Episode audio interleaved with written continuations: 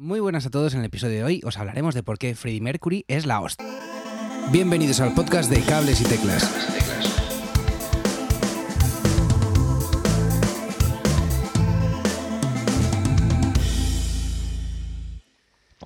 Muy buenas a todos, eh, bienvenidos a un nuevo episodio de Cables y Teclas, ya sabéis, vuestro podcast semanal sobre música y tecnología. Tenemos aquí al otro lado, desde Londres directamente, a Manuel Marcos Regalado. Muy buenas, ¿qué tal? Muy buenas tardes, qué guay estar de vuelta otra vez aquí contigo haciendo un podcast, Edu. Pues sí, sí, ya tocaba, yo creo, ¿no? Pues sí, a ver si ya tocaba hacer uno, uno juntos, la verdad. Pues sí, la verdad es que sí. Eh, por cierto, a los que nos estéis escuchando, que sepáis que, tenemos redes sociales, que estamos en Twitter y en Instagram como arroba cables y teclas, eh, que nos encanta eh, que nos comentéis vuestras cosillas, vuestras impresiones sobre, sobre los episodios y, y, nos gustaría, por supuesto, que nos dijerais qué os ha parecido este episodio de hoy. Eh, este primer episodio, eh, bueno, primer episodio, perdón, este es el primer episodio de una serie de episodios que iremos, que iremos lanzando hablando sobre artistas eh, históricos de la música, donde hablaremos de por qué ese artista en concreto ha conseguido ser quien es y ha conseguido ser histórico. El motivo estrictamente musical porque, por el que le ha llevado a, a ser quien es. Y en este caso, como habréis adivinado por el, por el título del episodio, vamos a hablar sobre el que para mí, y lo siento, lo digo con la mano en el corazón, es mi artista, perdón, mi cantante favorito, que es ni más ni menos que Farrokh Bulsara, porque, ese es su nombre original y el nombre de nacimiento, eh, que luego sería Freddie Mercury, eh, que nació en Zanzíbar, eh, llegó a Reino Unido con 17 años y estos son todos los datos biográficos que vamos a dar de Freddie Mercury, porque vamos a centrarnos exclusivamente en la parte musical, ¿no, Manu? Pues sí, la verdad es que sí. Y yo creo que eh, comparto contigo en tema de, cantante preferido, pero yo veo quizás un pelín más allá y yo diría que Queen como grupo, si no está dentro de mis tres preferidos, fijo que dentro de mis cinco preferidos. Sí, sí, sí, totalmente. Eh, Así que nada, como digo, vamos a centrarnos exclusivamente en, sus eh, cualidades, las de Freddie Mercury, eh, sus cualidades musicales y artísticas y en general que le han llevado a ser eh, quien es hoy, que, es totalmente un mito. Y por empezar un poquillo vamos a hablar de, su voz, de su afinación, y es que tiene una voz increíble que, que vas a reconocer siempre que escuches. O sea, es que no...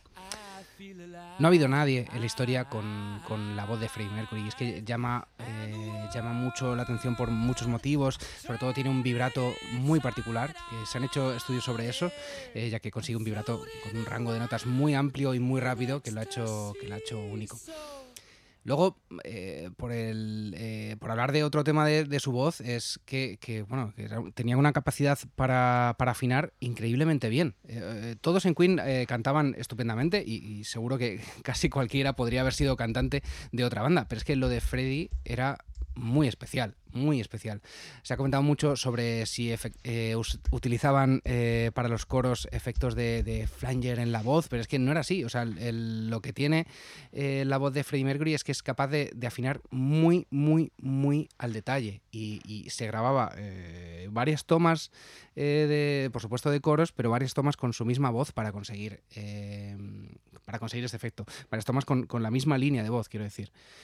Y, bueno, a lo largo de este episodio os vamos a ir poniendo fragmentitos de, canciones para que para corroborar un poquillo esto que, hablamos y podéis disfrutar un poquillo de, la voz de Freddie Mercury en diferentes, eh, en diferentes momentos.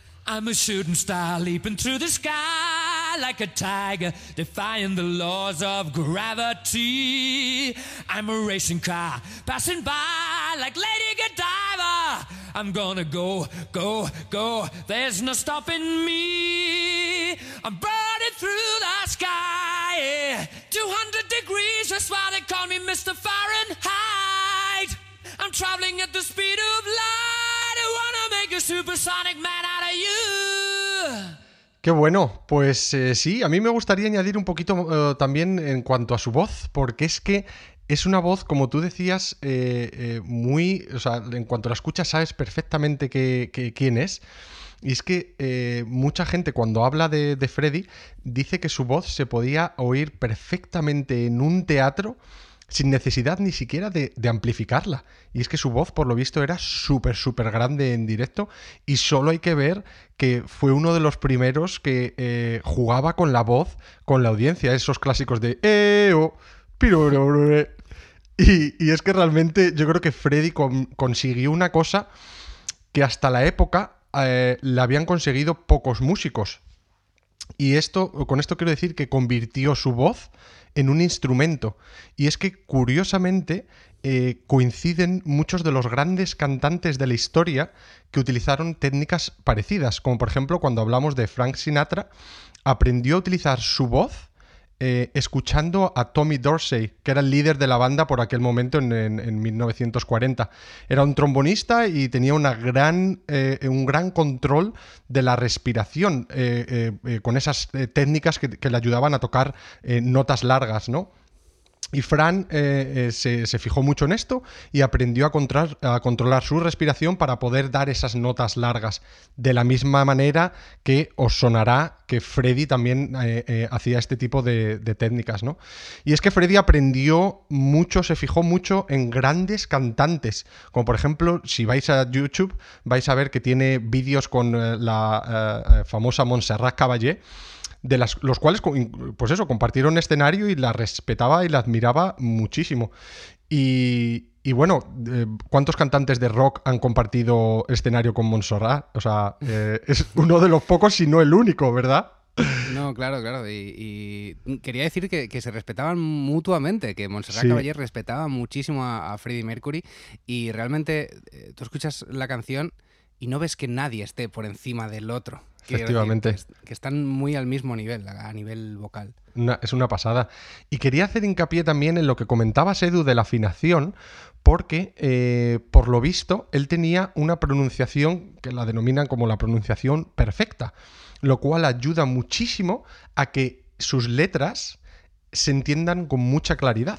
Entonces, cuando él cantaba, pues eso, tú, eh, eh, aunque eh, sea en, otro idioma y tal, tú sabías perfectamente, escuchabas y sabías las, letras y las palabras que estaba, que estaba diciendo, ¿no? Y como, y como tú decías, Edu, es que realmente Freddy es una de esas voces que cuando la escuchas, nada más escucharla, dices, vale, aquí está Mercury. Sí, sí, sí.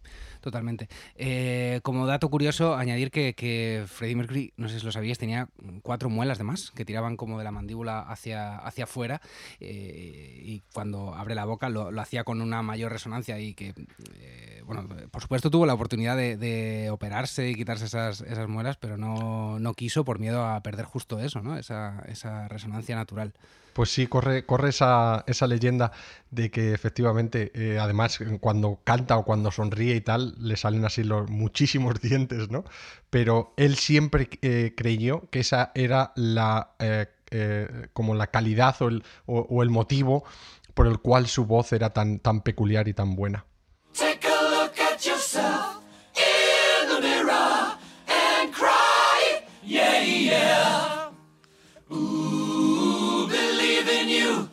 I just can't get no relief, Lord. Somebody,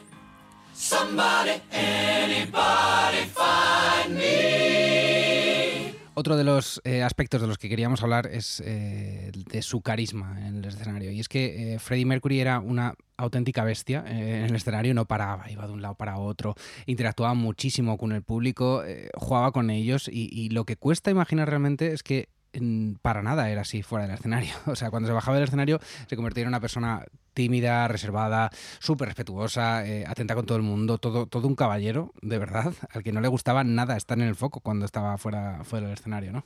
Pues sí, y la verdad es que yo creo que una de las cosas que le hace también un gran músico es que por detrás de ese gran músico había una gran personalidad también, ¿no? Como eh, todos aquellos que le conocían, decía que era una persona súper maja, que siempre se preocupaba por los demás, que te llegaba, te preguntaba, oye, ¿qué tal tu familia? etcétera, ¿sabes? Que, tenía pues es un, contacto social y, se preocupaba un montón. Y como tú dices, era una persona muy tímida y muy callada, y, pero también al mismo tiempo como una persona muy segura de, sí misma y que desde muy joven sabía que quería ser una, estrella del rock. Y, lo que decías es que todo el mundo que, lo conoce, eh, que lo conoció, eh, decía que tenía un carisma muy especial. Y es que eh, incluso muchos dicen que tenía, pues, como ese típico, cuando a veces denominan a la gente y dicen que tiene como una especie de umbral de luz encima, encima suyo. Que, Ese aura especial, ¿no? Eso es, eso es.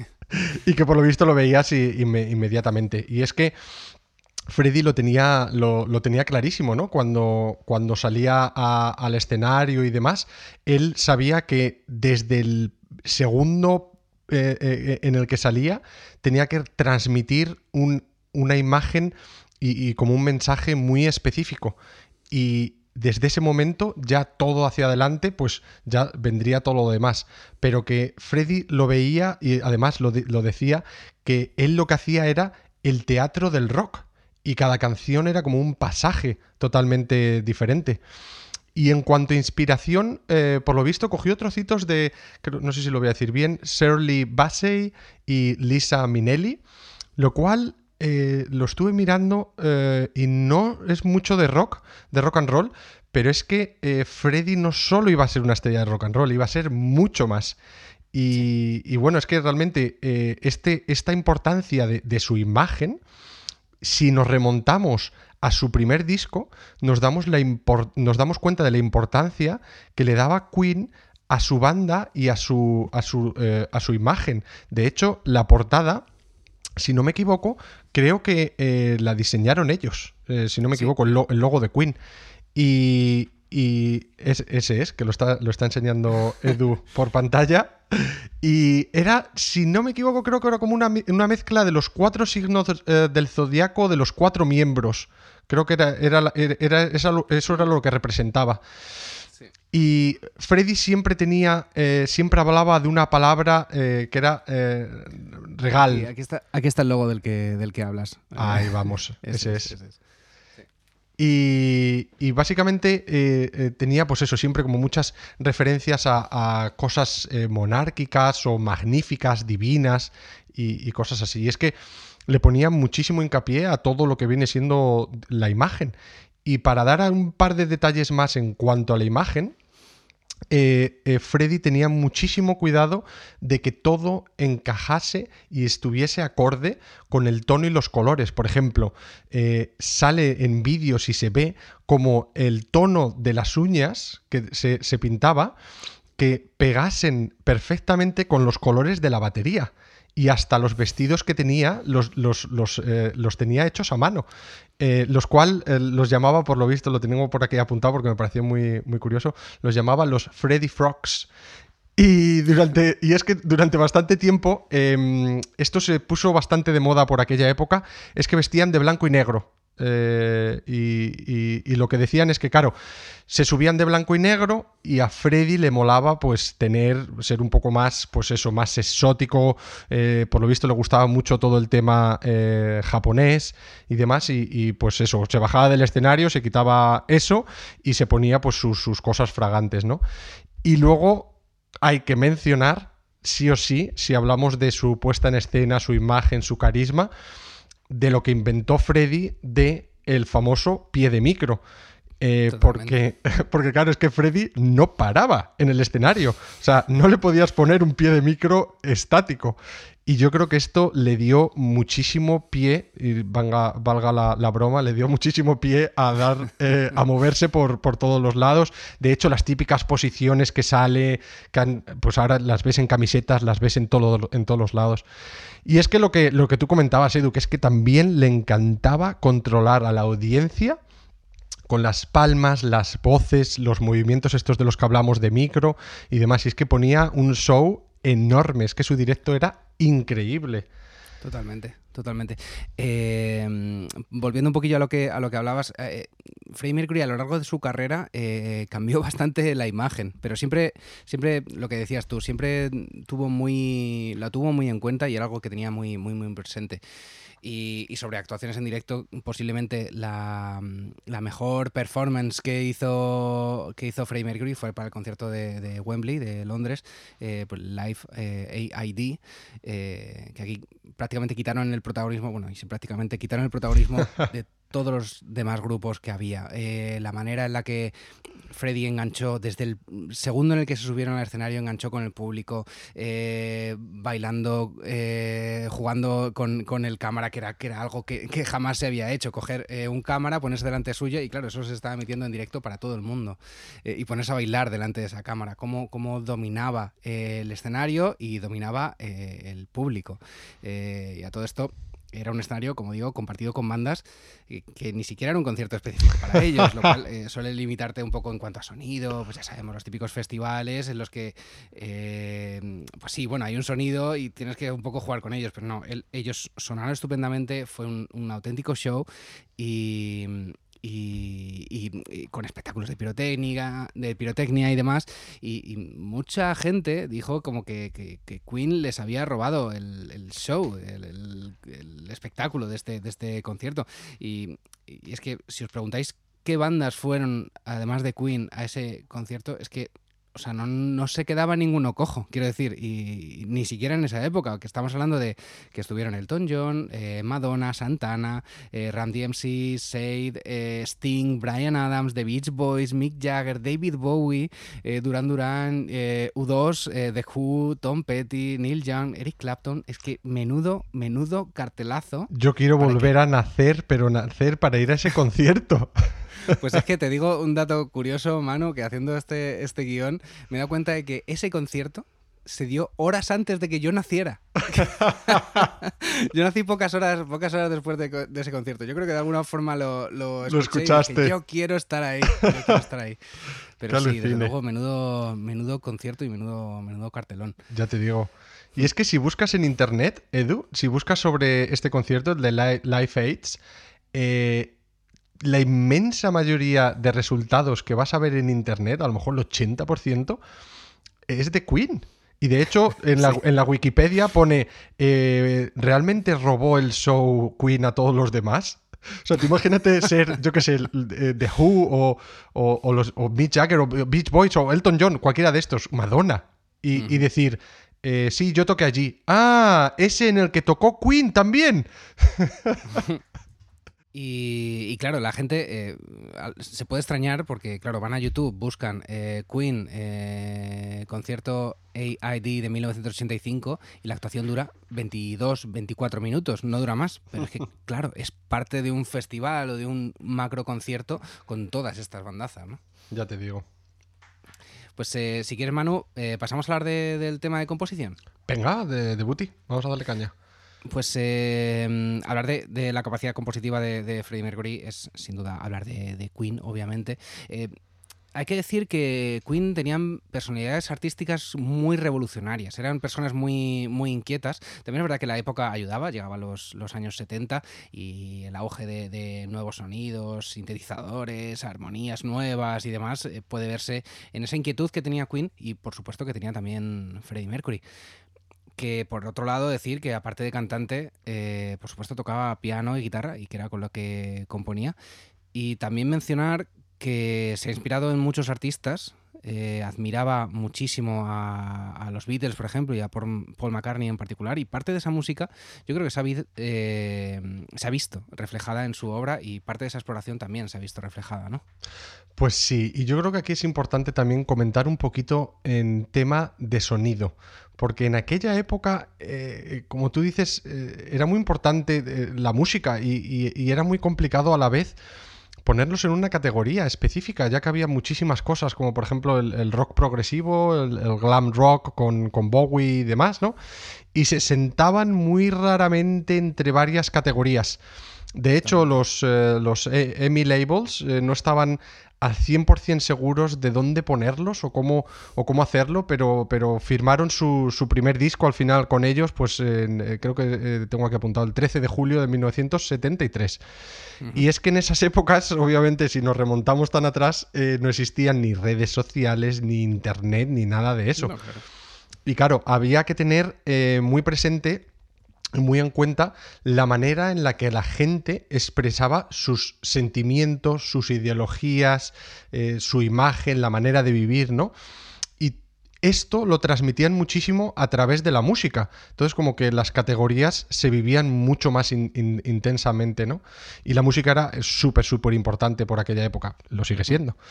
Y creo que aquí hace falta eh, también comentar eh, con lo cual empezaron como a ser más famosos, como eh, a lanzarse a, la fama. Y fue, fue con su primer hit, el Killer Queen, que seguramente lo estáis escuchando de fondo, y este fue en 1974.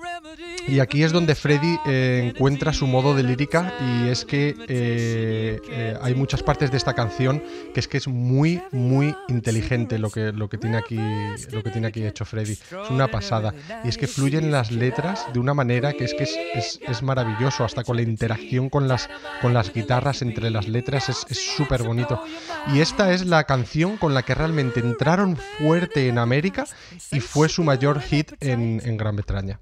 To avoid complications, she never kept the same address. In conversation, she spoke just like a baroness. Met a man from China, went down to Geisha Minor. Then again, incidentally, if you're that way inclined, perfume came naturally from Paris. Naturally. Because she couldn't care less, fastidious and precise. She's a killer. Queen, gunpowder gelatine, dynamite with a laser beam, guaranteed to blow your mind. Totalmente, totalmente. Luego, eh, el éxito que, les catapultó a, ser eh, realmente millonarios fue el disco A Night at the Opera, eh, por supuesto con, Bohemian Rhapsody, de la que pasaremos a hablar un poquillo más profundamente. No quiero tampoco enrollarme demasiado a hablar porque podríamos, ¿te imaginas? Podríamos hacer un episodio entero hablando de Bohemian Rhapsody en realidad, mm. de su historia que hay detrás y de y, de la música concretamente, ¿no? Eh, pero básicamente quería, quería mencionar que, bueno, que es un tema que, si os fijáis no, no tiene ningún estribillo. Eh, son seis partes eh, que el propio Freddy reconoció que eran retales de otras canciones. Que decía, tengo esto, tengo esto otro, y así hasta seis. Sí. y al final, bueno, salió un tema de, pues eso, de más de seis minutos y, y, la compañía no quería para nada que eso fuera, que eso fuera un single. El tema, la letra habla sobre un hombre que mata a otro, intenta vender su alma al diablo para que le perdone, y la, parte está donde dicen Galileo y Bismila y tal, eh, refleja una lucha entre esos ángeles por, por el alma del tipo. Que eso es lo que mola, porque realmente esta es la interpretación que tú le estás dando y la más común, pero una de las cosas también que mola de Queen es que muchas de sus letras no tenían un sentido específico. Y esto era genial porque entonces eh, le podías dar un poco la interpretación que tú quisieses. Y eso, eso daba mucho, mucho, mucha cancha de juego, ¿no? Sí, sí, totalmente. Y, bueno, como decía, la compañía no quería que esto fuera un single porque era súper raro, como digo, no tenía estribillos, eh, seis partes muy locas, todo, todo un barullo de cosas. Pero Queen lo filtró a una radio pequeña, una radio local, eh, con el afán de meter presión. y es que eh, la gente lo reclamaba muchísimo. La gente iba como loca diciendo, quiero esta canción de Queen a las tiendas, a las tiendas de discos. Eh, y claro, las tiendas de Discord reclamaron a la compañía diciendo, oye, que, ojo, que, nos está viniendo un mogollón de gente diciendo, quiero esta canción que estamos, que estáis emitiendo en la radio y, la quiero. O sea, quiero que salga el single ya. Eh, y bueno, como dato, evidentemente salió, salió a la luz. Eh, como dato curioso, os diré que, la cara B de ese single era el tema No quiero equivocarme, dame un segundo. Sí, aquí lo tengo. Eh, perdonar, la cara B del, single de Bohemian Rhapsody era I'm in love with my car, que fue eh, curiosamente una canción eh, escrita por Roger Taylor que se hizo millonario casi solo con, las ventas que, que, ganó Queen por ese, por ese tema porque lógicamente fue la cara B, pero parece ser que Roger Taylor eh, les lloró y les lloró que quería aparecer en, esa, en ese single, en ese, en ese sencillo, y, fíjate lo bien que le vino. Luego, esto por lo visto, no quiero entrar en polémicas, pero esto por lo visto generó bastante controversia en, la banda, ¿no? Que, Qué fuerte. Que dijo, dijeron, sí, pero tú has hecho mucho dinero gracias a la canción que ha hecho otro, así que ojo, ojo con esto. Qué fuerte. Pues es que, eh, como tú comentabas, Edu, eh, este tema tuvo un montón de controversia y es que me gustaría decir una cosa eh, y, salen varios documentales que cuando le, le, dijeron, oye, esto vamos a ver si lo cortamos y lo hacemos en un single, por lo visto Freddy fue tan directo que simplemente dijo, fuck you, que te jodan, no lo voy a hacer. O sea, literalmente esas fueron las palabras que le salió a Freddy eh, decirlo. Y es que, como tú decías, o sea, muy poquito después de que saliese, ya estaban vendiendo 60, 80 mil discos al día, si no me equivoco, que lo estuve, lo estuve mirando. Y es que esto es algo que ni los Sex Pistols ni Elton John habían alcanzado jamás, que claro, por aquel momento eran de los, de los que más vendían, ¿no? Y se mantuvo durante el número uno durante nueve semanas, una, una auténtica pasada.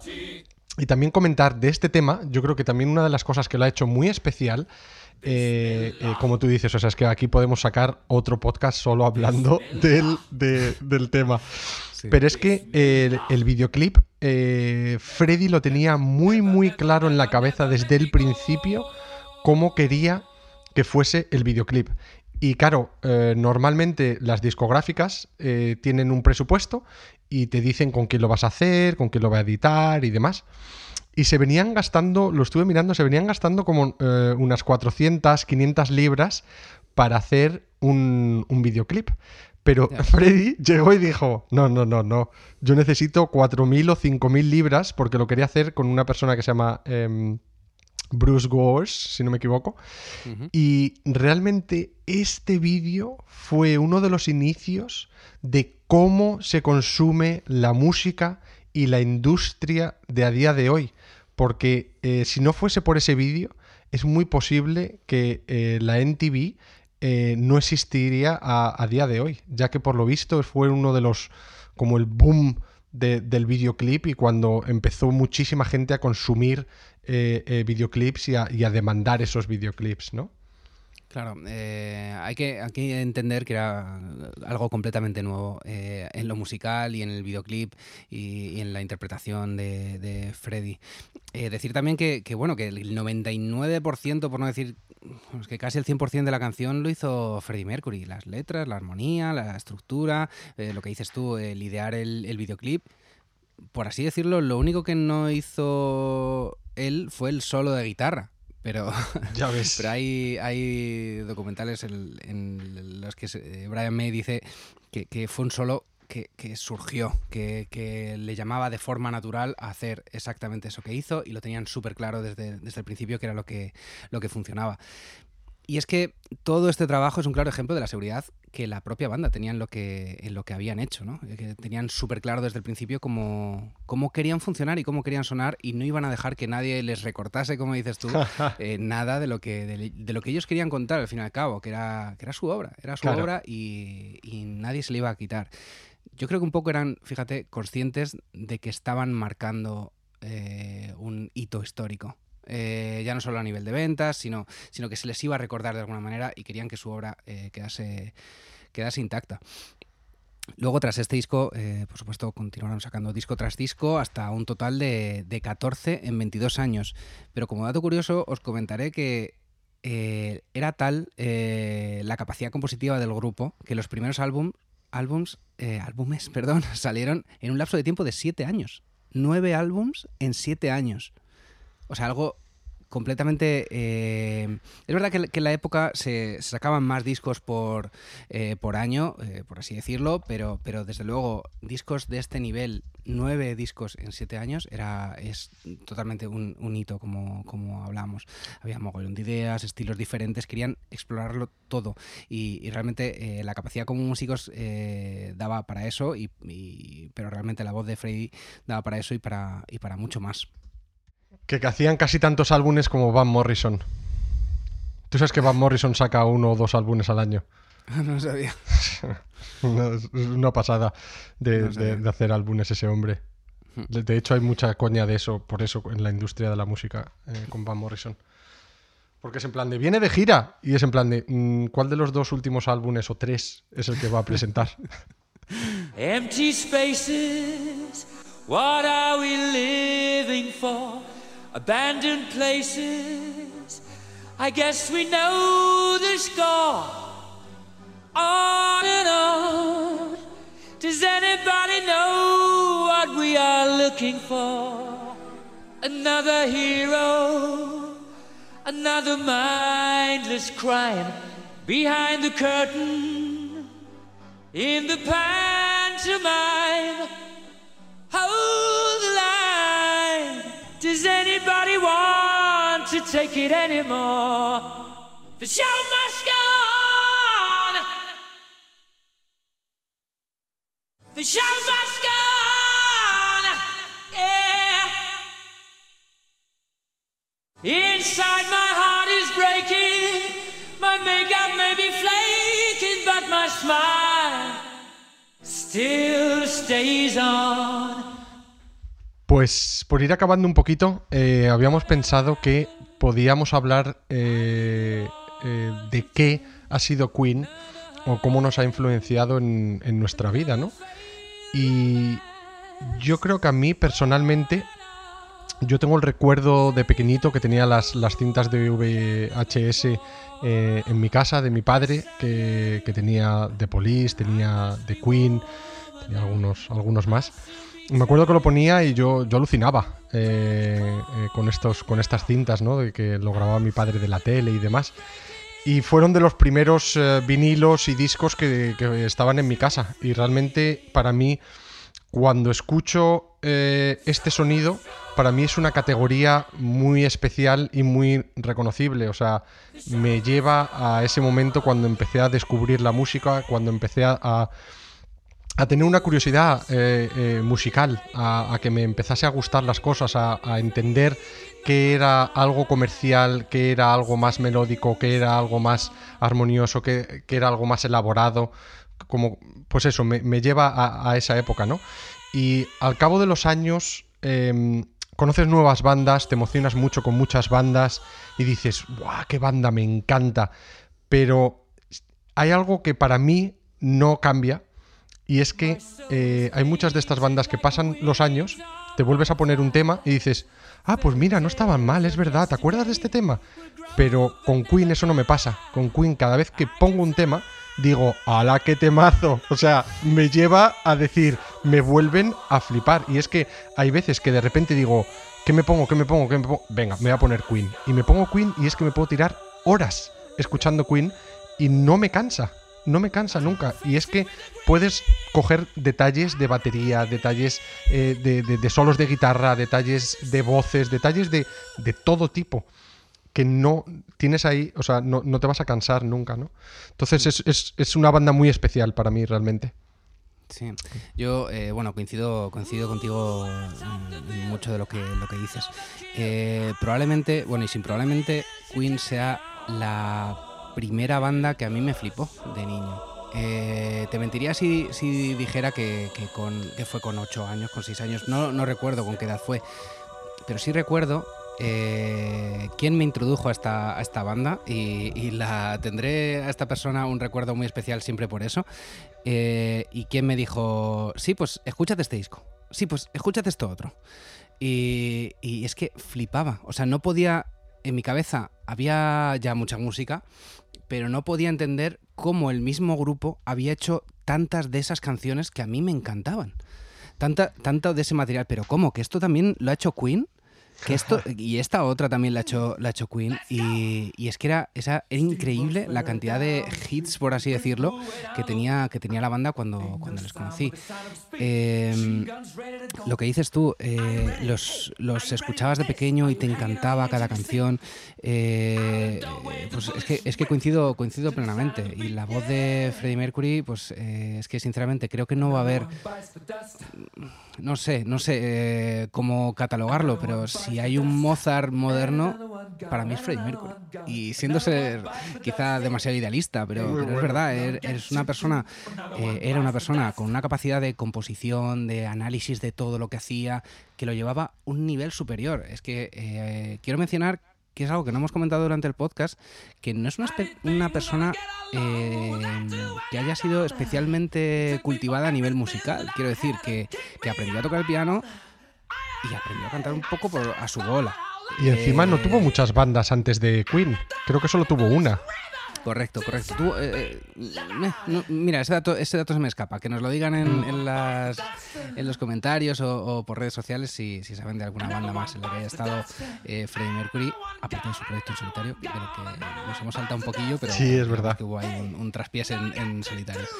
Eh, y como decía, para mí es el Mozart moderno porque es una persona, era una persona con una capacidad de composición increíble, de análisis increíble, eh, que cuidaba mogollón el detalle y que aparte tenía unas habilidades naturales, porque al fin y al cabo eran eh, muy naturales eh, para, para interpretar como interpretaba. Y eso era eso lo hacía realmente, realmente especial.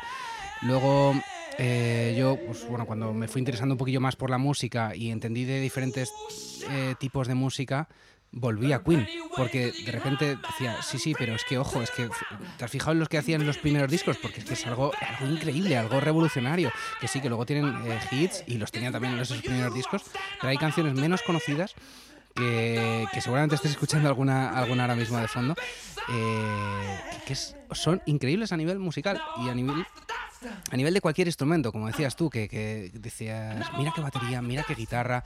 eh, por supuesto, este podcast no es para hablar de, de Brian May, pero es que el sonido de guitarra de Brian May es único. es Sí. único. Y eso hacía también único a, a Queen por, por ese motivo. Y no conozco una banda que haya marcado más la historia como Queen. Fíjate lo que te digo. Quizá los Beatles pero en otro sentido, en otro sentido. Eh, para mí los Beatles crearon un sonido y un estándar de la música y eso, eso va a ser irrepetible. Bueno, quizá no lo sea irrepetible, pero Queen eh, hizo que la música explotase, por así decirlo, que la Sí. música eh, cogiese diferentes colores, diferentes matices y, y eso, y llevar la música a otro, a otro nivel, ¿no? Totalmente de acuerdo. Y además acabas de abrir, eh, abrir ahí un melón que yo creo que eh, otro de los episodios de por qué alguien es la hostia podríamos hacerlo con eh, The Beatles. Totalmente, totalmente. Pero vamos, si, que nos diga también un poco eh, los oyentes qué les apetecería escuchar también y que, que nos comenten cuál, cuál le gustaría eh, de- que, que hablemos, vaya. Pues sí, sí, sí, totalmente. Eh, por supuesto, escribirnos por redes y, y decirnos eh, de qué os apetecería que, que hablásemos. El otro día, si recuerdas, Manu, en el, en el directo nos dijeron dos personas eh, que les gustaría que hablásemos sobre Amy Winehouse, que para mí eh, es, Oh, eh, qué es guay. una diva y, y me encantaría, me encantaría hablar de ella. Sí. Pero, pero sí, vamos a ir haciendo una, una listita de grupos, por supuesto, los Beatles lo teníamos como, como eh, no sé si el segundo o el tercero en la lista, pero, pero caerá, caerá por ahí, sí. sí, sí. Perfecto, pues nada más. Eh, creo que hasta aquí todo sobre eh, Freddie Mercury. Eh, nos vamos a ir despidiendo, Edu, si te parece. Pues sí, Y sí, sí. Comentar- Que, que hasta aquí el episodio de hoy. Dime, tira, tira tu mano. Nada, comentar que nos podéis encontrar en las redes sociales, eh, comentar que tenemos una página web muy chuli, cablesyteclas.com, tenemos una tienda en la cual puedes encontrar eh, nuestro merchant, también muy chuli. Eh, comentar que si te apetece nos podemos tomar un café a tu salud y lo puedes encontrar en el link que tenemos en Instagram para coffee. Y poquito más, os dejaremos unas cuantas notas, unos cuantos links a cositas que hemos estado investigando y demás sobre Freddy en las notas de este episodio. Y yo creo que hasta aquí, Edu, ¿no? Yo creo que sí, eh, nada, simplemente añadir que, que esperamos que os haya gustado, de verdad, que nosotros le hemos hecho esto eh, con el corazón en la mano, porque es, es- era un tema que, que nos tocaba a los dos eh, muchísimo. Eh, esperemos que, que así lo hayáis sentido. Y, y lo que comentabas tú, que si nos queréis invitar a un, a un coffee, por supuesto que será bienvenido en coffee.com barra cables y teclas, pero os dejamos el enlace en las notas del episodio. Así que, sin más, nos despedimos aquí, Manu. Venga, Venga, pues Hasta gracias la próxima semana. Hasta aquí, nos oímos en el próximo episodio. Muchas gracias y hasta otra. adiós. Nothing really matters. Anyone can see. Nothing really matters. Nothing really matters to me.